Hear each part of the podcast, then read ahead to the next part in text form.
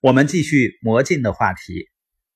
魔镜呢，是我们对当下所做的事情保持的一种由内向外散发出来的，并且能够感染我们身边人的积极的精神。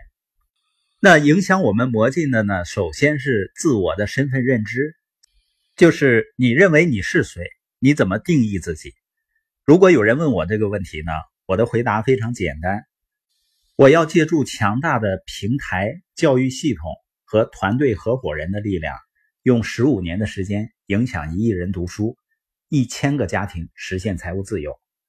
这就是我对自己的看法。之所以要借力呢，是因为我非常清楚的知道自己的局限。我不认为呢，单靠自己我能够做出一个什么像样的事儿来。但是借助成熟系统和团队的力量。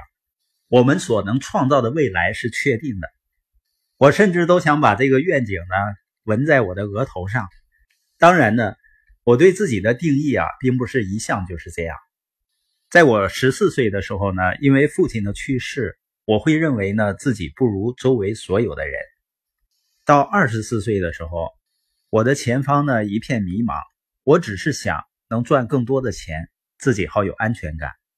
三十四岁的时候，因为在系统中学习，我知道了我人生真正想要的是财务自由。四十四岁的时候呢，我开始确信，我和我的伙伴们呢，能够用十五年的时间影响一人读书，一千个家庭实现财务自由。有的朋友可能会说啊，那你这样的认知会不会有些过高呢？相对于我们现在的水平来说呢，这个认知肯定是很高的。但我们不仅仅是有着过高的认知，同时我们有着大量的行动，我们更愿意脚踏实地的去做一小步一小步的积累。通过我的例子呢，我相信你能理解，人的身份认知呢，实际上是可以不断的改变的。但很多人都错误的认为我们的身份认知是固定的、一成不变的、无法改变的，至少呢，无法进行重大的改变。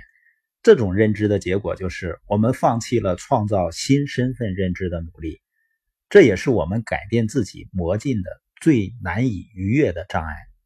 我们用自我限制的定义把自己麻醉了。比如，有的人就是认为自己没有办法和别人建立好的关系，那这些束缚了我们的身份认知，让我们无法做出改变，无法成为一个比过去的自己更优秀的人。因为如果我们对自己的定义是我们做不好某些事儿，那么我们就会倾向于创造出一种现实来证实这个论断。那么现在呢，就请你告诉我，你认为你是谁呢？你给自己下一个什么样的定义呢？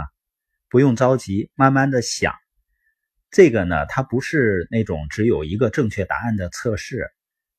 而且今天你也可以想一想，你的自我身份认知呢，究竟来自于哪些因素？明天呢，我们会继续聊这个话题。